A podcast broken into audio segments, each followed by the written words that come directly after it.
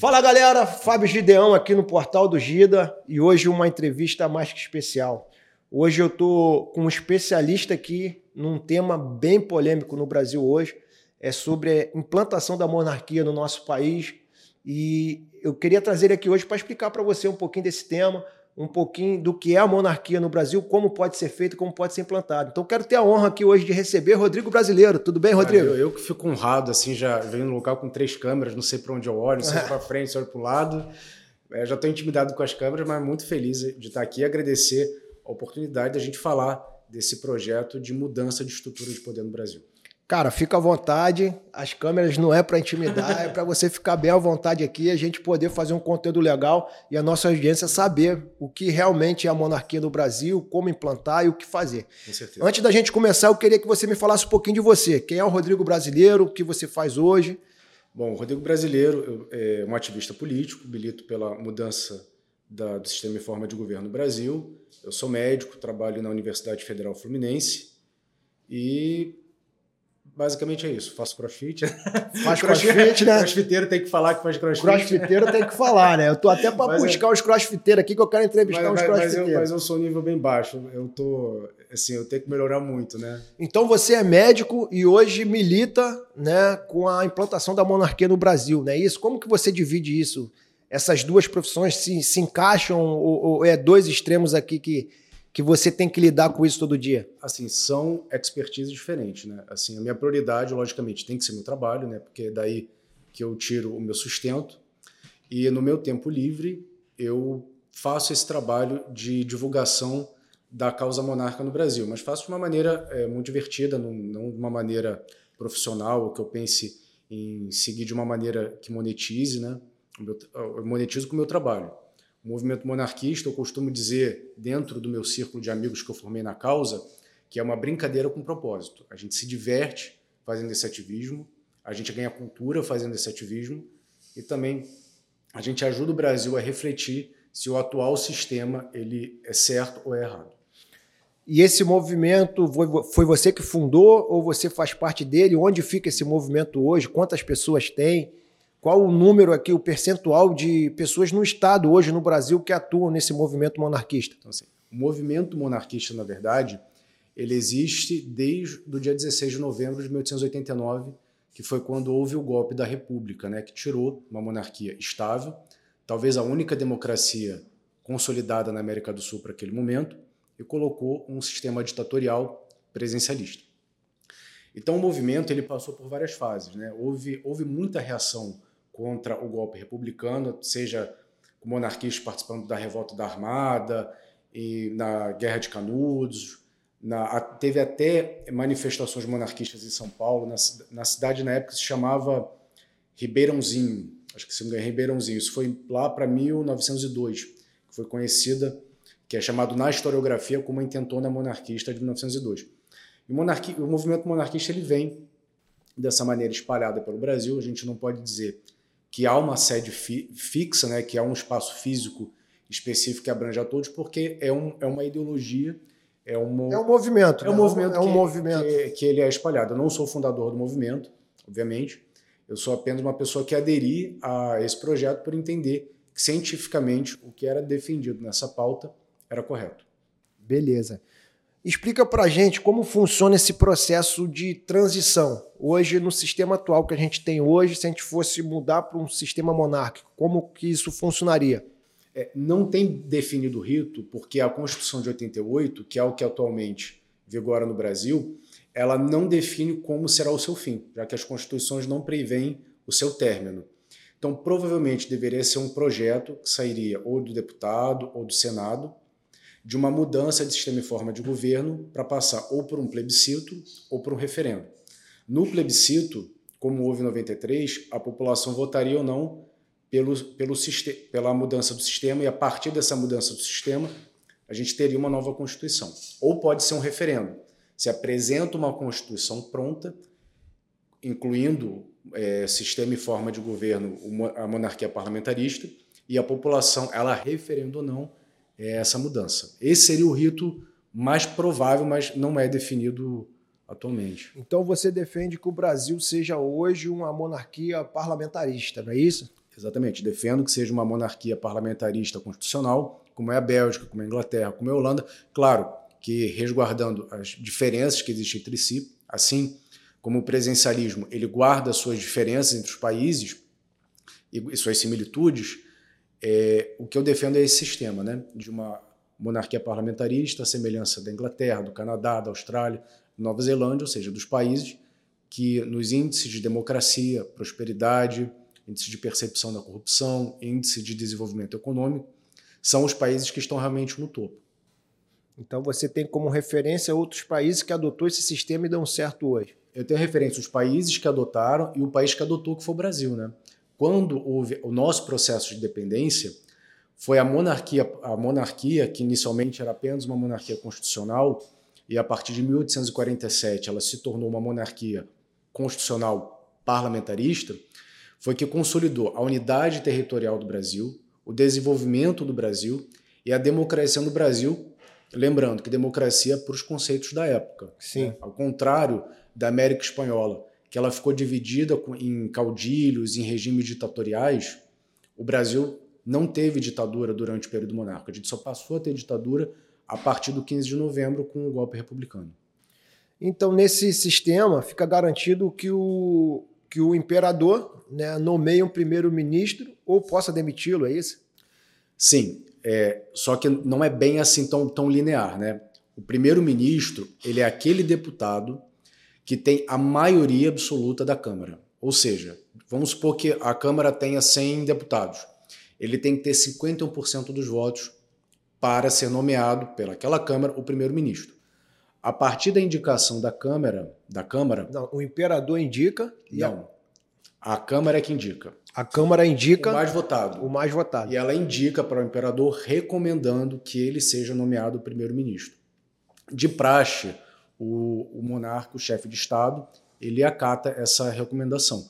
Não é comum hoje nas das democracias modernas o monarca rechaçar um, um primeiro-ministro indicado pelo, pelo parlamento.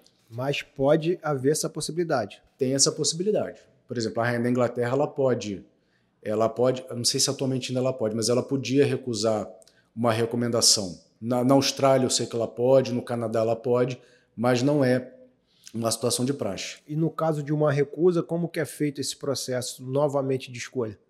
Nas democracias modernas, a gente não tem registro disso nos, nos últimos 200 anos. Né? Então, eh, se perde um pouco o rito. Teoricamente, o monarca poderia recusar e recomendar que o parlamento indicasse um novo nome. Eles, eles levantariam um novo nome votado pela casa. Levantariam um novo nome. Mas, é assim, essa situação ela não, não acontece nas democracias modernas. Né?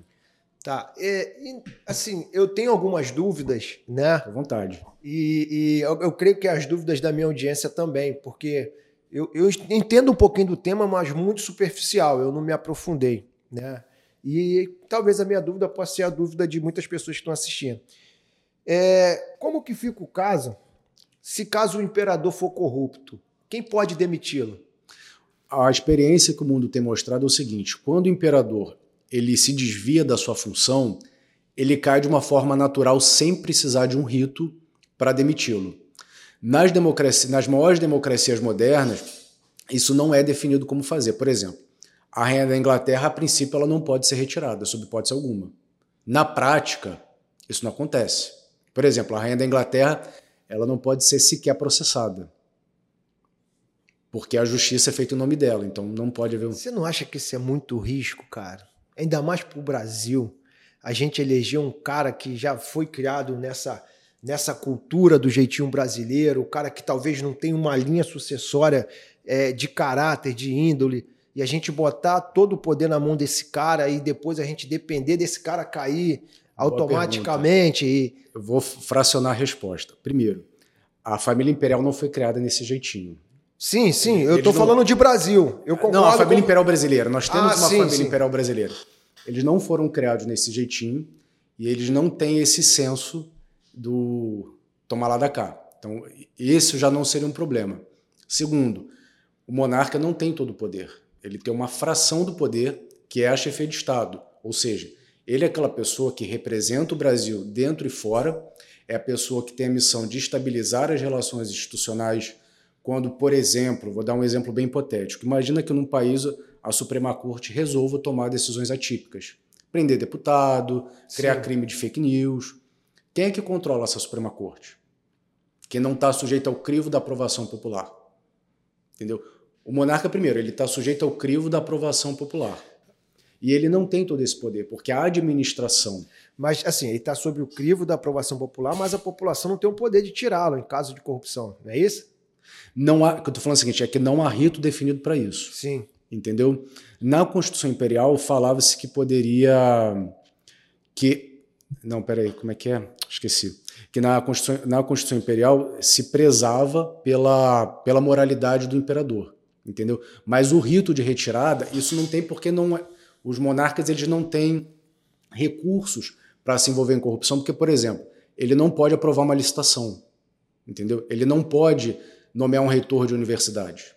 Então ele ele está com as mãos atadas para se envolver nesse rito de corrupção. Agora, se a partir do momento que você tem um monarca que se envolva em situações ilícitas, nós podemos criar, a gente vai ter experiência, substrato para criar esse rito, como por exemplo na Espanha. Quando você fala nós podemos, nós. O povo, o parlamento. O, povo, o, o parlamento, parlamento pode criar uma lei que se defina o rito de retirada do monarca.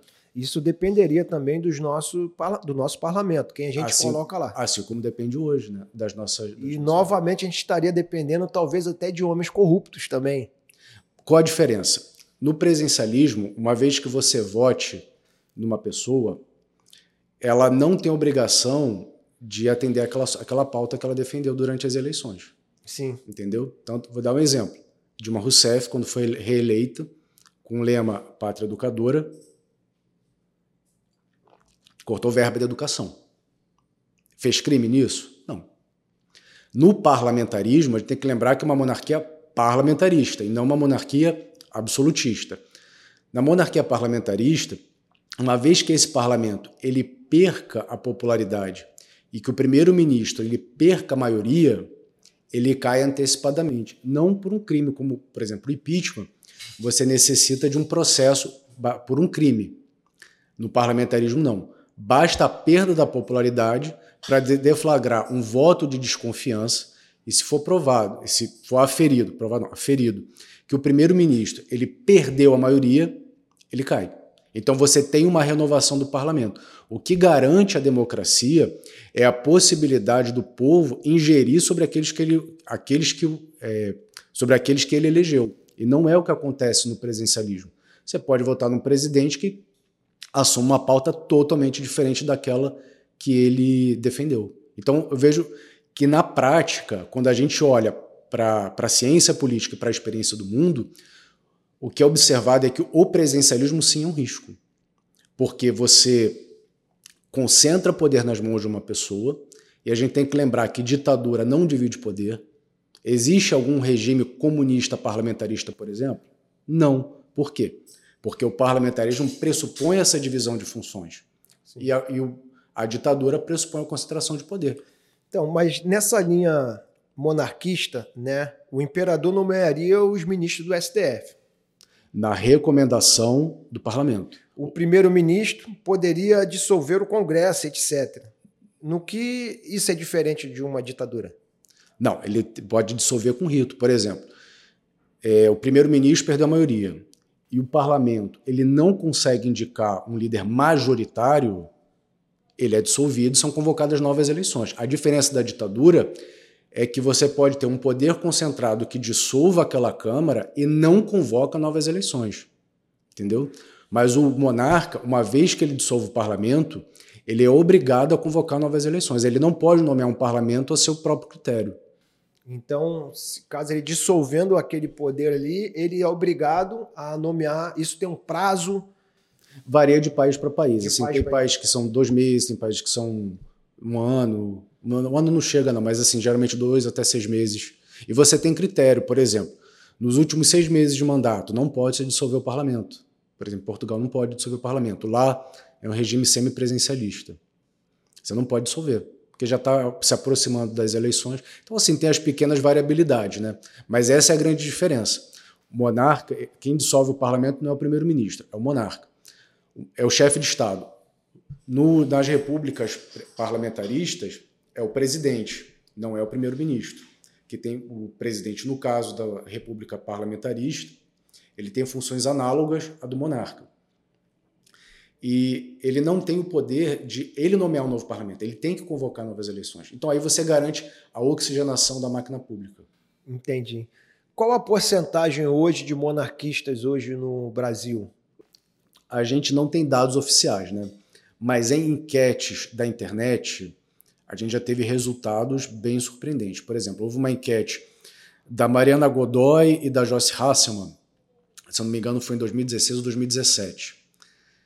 Houve mais de 50% de voto pela monarquia. Já houve outras enquetes, como Paraná Pesquisa, que houve 20%. Mas isso não é enquete oficial, né? São não, enquete de redes sociais. Enquete pelo Twitter.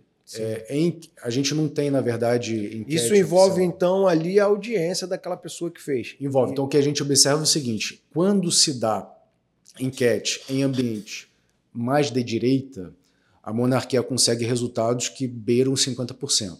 Sim. Quando são enquetes mais gerais, como foi no Paraná Pesquisa, oscila acho que em torno de 20%. Então a gente estima que o número de monarquistas no Brasil ele seja entre 20% e 50%. Entendi. Entendi. Qual a probabilidade, cara, disso acontecer no Brasil? Um sistema é, se transformar no sistema monárquico? Olha, falar em probabilidade é sempre muito difícil, né? Que eu vou dar uma aí de. Qual cenário? Qual cenário que teria que acontecer? É, uma crise, um, um, um ato grande de corrupção para que pudesse esse tema vir à tona? Isso. Não, na verdade, isso já acontece, né? Esse, desde 2015 que a causa monarca ela teve um levante grande, justamente pelos escândalos de corrupção no governo petista. E agora eu acho que isso, isso Você é. acha que isso deu um boom no, no tema? Porque fez a população cada vez mais cair no entendimento de que o presidencialismo ele é errado. Você, a gente não pode concentrar poder no executivo. Essa experiência de concentração de poder, ela deu errado a história inteira da humanidade. Isso desde a Grécia Antiga. Se você comparar Atenas com Esparta, Atenas tinha é, um tirano que concentrava poder. Em Esparta havia dois tiranos, um que era responsável pelos assuntos externos, outro pela administração. Claro que a gente está falando de Idade Antiga, então são conceitos de democracia diferentes. Esparta conseguiu mais estabilidade que Atenas. E se a gente for para uma, era, é, uma era moderna, os países que dividem o executivo, ou seja, que o executivo ele tem um chefe de Estado e um chefe de governo em pessoas distintas, com legitimidades distintas, esses países são muito mais estáveis. Vamos lá. Índice de democracia. Dos 10 países mais democráticos do mundo, quantos adotam o presencialismo? Nenhum. Índice de democracia. Quantos os, mais os países mais democráticos, quantos adotam o presencialismo? Nenhum. Índice de percepção da corrupção. Dos 10 países mais honestos do mundo, quantos adotam o presencialismo? Nenhum. Índice de desenvolvimento humano. Dos países mais desenvolvidos do mundo, Quantos adotam presencialismo? Nenhum. Agora, se você for para o lado oposto, quantos dos países mais ditatoriais, quantos adotam o presencialismo ou semipresencialismo? Eu acho que dá em torno de 8 a 9. Dos mais corruptos, 8 a 9. Dos mais subdesenvolvidos, mas também varia nisso, de 8 a 9. Então, eu, eu pergunto, deixo aí para a audiência. O presencialismo, ele deu certo no mundo? Entendi. Eu não sou especialista da área, até para questionar os números. Eu também não sou, não. Eu, é. dou, eu, eu dou minhas cabeçadas. para nossa audiência, se, se existir alguma é, é, incoerência no, no, que ele está falando, deixa aqui nos comentários. Eu vou fazer questão depois que você responda não, lá. Pode deixar. Ou a gente marcar até um segundo podcast. O segundo? É, já estou sendo convidado para o segundo? Já está sendo ah, então é convidado. Se, se esse debate aqui der der polêmica lá, der repercussão, as pessoas quiserem saber mais, eu faço questão de te chamar novamente para você estar tá tirando a dúvida. A sua pergunta. Sim. E agora a gente vê isso agravado, que é o STF ele assumindo funções e assumindo julgamentos que são completamente atípicos. Né? Então, quem nos defenderia de uma ditadura do judiciário? Fica aí também a reflexão. É, isso é uma, é uma responsabilidade do Senado, né? Mas você sabe que é mais complexo. Na vida real é, funciona? É, é, é, mais complexo. A gente vê o STF é, fazendo coisas na, arbitrárias hoje, entendeu? Na Constituição é. de 1824, o monarca poderia afastar um, um, juiz, incluindo o ministro da Suprema Corte. Não Sim. sei se isso chegou a acontecer, mas ele poderia. Então, só essa possibilidade de você ter uma renovação mais facilitada do STF, com certeza faria com que alguns ministros pensassem nas suas decisões. Como seria esse julgamento de afastar um juiz? Ele analisaria ali pessoalmente aquilo ali com a comissão e falar assim, cara, esse juiz não está dentro dos padrões. A gente... Não, ele analisa. Primeiro assim, teria que se oferecer uma denúncia. Na época do, do Império, você não tinha um CNJ, né? Conselho Nacional de Justiça. Hoje, hoje a gente teria. Mas a princípio, você seria oferecido uma denúncia à, à chefia de Estado. A chefia de Estado, em comunhão com o Conselho de Estado, tomaria essa decisão. Mas lembrando que o, ju, que o juiz ou o ministro da Suprema Corte ele teria o direito à ampla defesa e ao contraditório. Mas não é uma decisão que o monarca tomaria sozinho, ele tomaria com um colegiado, escutando o Conselho de Estado. Entendi. Eu sou contra, cara, algumas arbitra arbitrariedades que, que os ministros têm feito, mas eu também não sou a favor de nenhuma pauta intervencionista. Eu acho que tem que ser feito tudo dentro do sistema democrático, dentro da lei, direitinho. Só que é complicado no Brasil, irmão. Mas por que, que o monarca não seria democrático? Não, eu não estou questionando o, o, o, sistema monárquico, não. Eu estou falando só o sistema atual, a minha opinião com relação ah, a tudo sim, que vem sim. acontecendo. É, teria que passar pelo. O sistema monárquico eu não estou nem. Eu prefiro não opinar porque eu não conheço. Entendi. Entendeu? Então eu não quero falar nenhuma besteira de se é certo ou errado, eu não quero expressar minha opinião. Eu quero que minha audiência conheça esse sistema. Eu venho, eu vejo você falando nas suas redes constantemente sobre isso e eu queria trazer esse ah, tema para a gente poder abordar um pouquinho mais, entender porque, é, assim, eu não, eu não vejo é, uma divulgação em grande escala sobre o tema. Entendeu? Da monarquia? É da monarquia. Eu não vejo, eu não vejo. É, principalmente hoje na, na internet 3.0, onde só te mostra aquilo que você procura, né? A internet hoje, se você pesquisar sobre bandeira, ele só vai te mandar anúncio de bandeira, as coisas de bandeira. Então, acho que por, por eu nunca procurar sobre esse, esse tema nas redes sociais, no YouTube, tudo, não aparece para mim esses conteúdos. Né? Por isso, a intenção nossa de trazer você aqui para trazer um pouco à tona esse assunto que eu vejo que está crescendo tá, tudo. Eu vejo, eu tenho amigos que são monarquistas, conversam comigo. Miquel, falei, né? Aliás, um abraço para o É, Miquel, ó, Miquel está devendo a gente aí um segundo, um segundo podcast. Miquel é nosso parceiro, está sempre com a gente aqui. Vai voltar para a Polícia tá Militar. Tá pegadaço de trabalho. É, eu creio, meu irmão. Tomara. Entendeu? E, Miquel, a gente espera aí, meu irmão. Convite não falta, todo dia te ligo. Mas é isso, cara. É, eu, eu separei, assim, é, alguns temas aqui que eu vi relacionados ao assunto. Por exemplo, na década de 90, a população voltou, votou contra a monarquia num plebiscito. Sim, em 93, 1993. No plebiscito, né? Por que ficar insistindo, cara? Na época, só 10% votaram na monarquia. Foram 13, se não me engano. 13, né? 13. Isso.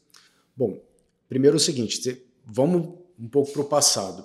Até 1987, que foi quando começou a Assembleia Nacional Constituinte, era proibida a organização monárquica no Brasil. Ou seja, é, ampla, várias correntes políticas tinham abertura, menos os monarquistas. Então a gente já passou aí 100 anos calados. Ainda falando desse plebiscito, a promessa de, do Marechal Deodoro da Fonseca é que ele seria realizado, sabe quando? Hum. Em 1900. Ou seja, o, o, plebiscito ele foi realizado com 100 anos de atraso. Então, é já... 1990, 90 anos aí. É, ele deveria ser realizado em 1900. Sim, sim. Entendeu? Que foi após o golpe republicano que eles alegaram, quem tomou o poder à força, que se faria um plebiscito para que a população é fato pudesse escolher. que se fosse feito em 1900 teria tido era uma outra cultura, uma era uma outra, outra cultura, né? O partido havia partido republicano na época do Império. Ele tinha dois deputados. Era nanico, não tinha força. Então o que aconteceu? 100 anos depois houve uma perseguição muito grande à monarquia, até a própria cultura do povo brasileiro. Então você passou 100 anos de uma doutrinação ridicularizando a monarquia, proibindo a monarquia, e na época do plebiscito ainda se boicotou a monarquia. Os príncipes, por exemplo, não puderam aparecer na televisão. O plebiscito ele seria no 7 de setembro, ele foi antecipado para o dia 21 de abril.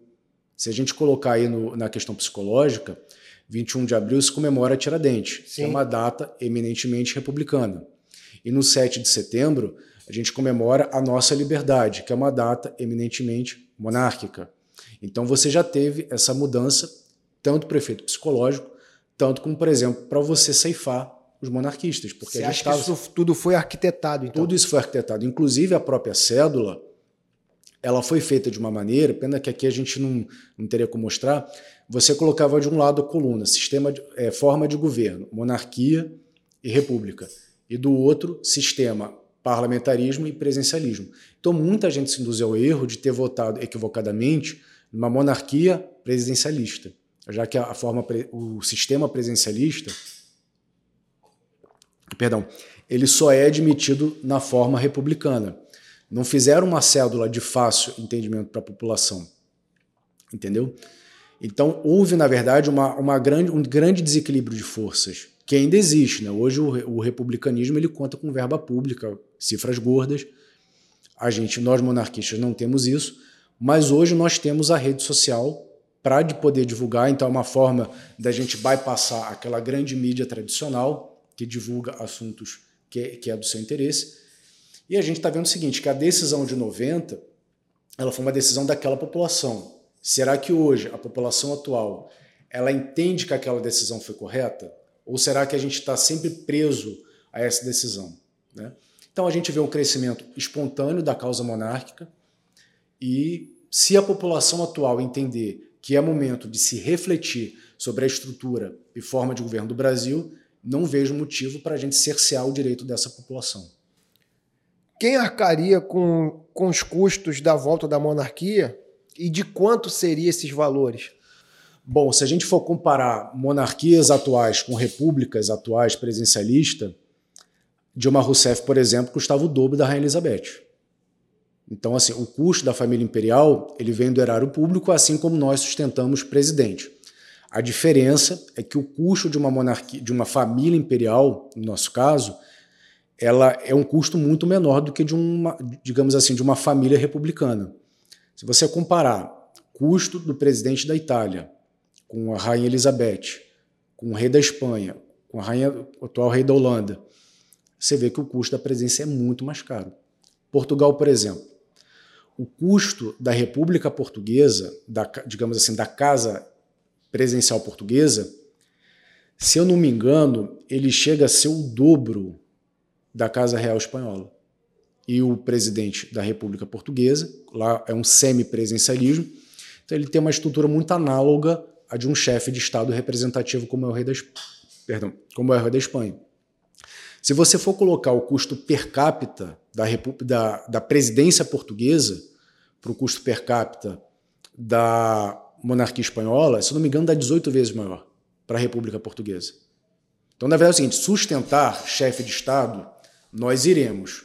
A pergunta é: queremos sustentar pagando mais ou queremos sustentar pagando menos? Essa é a grande questão.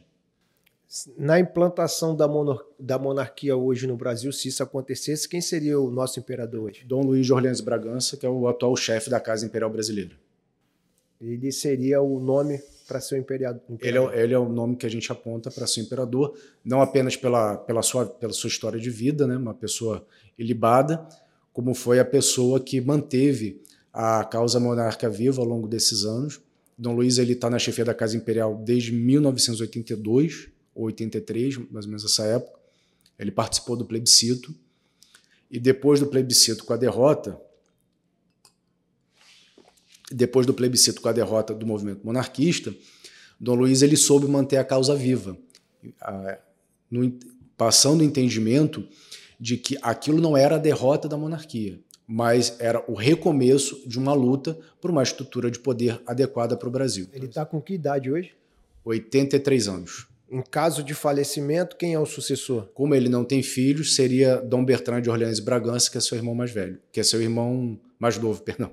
Entendi. É mais velho. Cara, show de bola. Eu aprendi bastante hoje aí com você, né? Eu Já acabou? Não, a gente ainda vai fazer as considerações finais. Eu quero Caramba, que você... nossa, foi tão rápido. É. Não sei se eu fui bem. Aqui geralmente. Gaguejei um pouco, mas é, não sei se foi muito mal. A gente faz nossas entrevistas bem curtas e bem dinâmicas, né? Até pra gente abordar os temas. Opa! Trouxe presentinho pra gente? Trouxe presente Pô, aqui vamos abrir canal, aqui, ó. Pode abrir. Essa é uma bandeira imperial. Essa é a bandeira imperial, né? Só corta os piores momentos que eu gaguejei, tá? Nada, a gente tem nossa edição aqui. Mas tá gravando ainda. Tu ainda tá vai deixar um ainda. recado ainda pra nossa Essa audiência. você é. não deixa. Calma aí, deixa eu abrir aqui. Pode rasgar o plástico? Claro, fica à vontade. A bandeira é de vocês aí. Não sei se compõe a estética aqui do ambiente. Eu acho que talvez não, né? Tem é. Não tem porque nosso espaço ainda não tá do jeito que a gente gosta, mas vai chegar lá. Deixa aqui no cantinho aqui. Então, isso aqui é, é a bandeira. Essa é a bandeira imperial.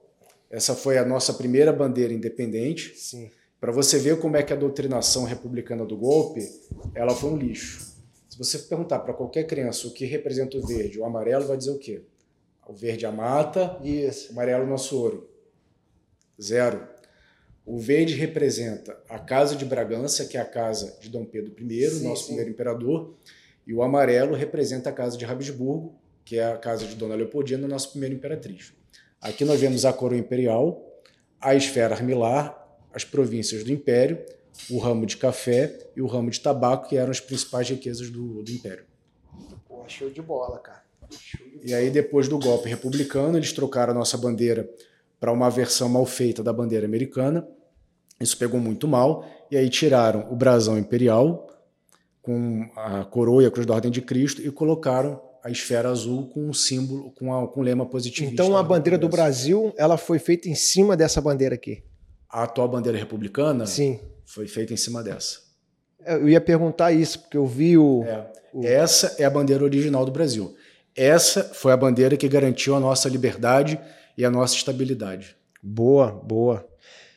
Quer deixar um recado aí para nossa população? Algum algum tema aí que eles possam estar tá se aprofundando? O que, que a gente tem que fazer para estudar mais, entender sobre isso, conscientizar nosso público, nossa audiência? Olha, eu recomendo muito que leiam os livros do Paulo Resulti, né? Dom Pedro I, Dom Pedro II, A História Não Contada, são livros excelentes. Se quiser, pode me seguir nas redes sociais, arroba Confembras ou arroba Rodrigo Brasileiro Oficial. E também, se tiver aí quem quiser, quiser se aprofundar um pouco na ciência política, procurar ler também sobre parlamentarismo, porque o nosso projeto ele é intrinsecamente ligado a um projeto parlamentarista. Né? Quero dizer que a gente não vai parar, porque defendemos aquilo que deu certo no mundo e o impossível não existe na história. Você tem canal no YouTube também falando com vídeos sobre isso? Existe algum conteúdo que a gente possa buscar? Eu tenho lá? um canal bem ruim, cara, vou te ser sério. É. Se, se, o pessoal quiser seguir até para fazer Ó, a Gideon Produções está aí, quiser produzir um conteúdo legal, a gente é, produz. A gente pode né? conversar, porque o meu conteúdo realmente é muito ruim. É porque realmente eu não gosto de gravar vídeo, não sei nem se eu, se eu saio bem em vídeo.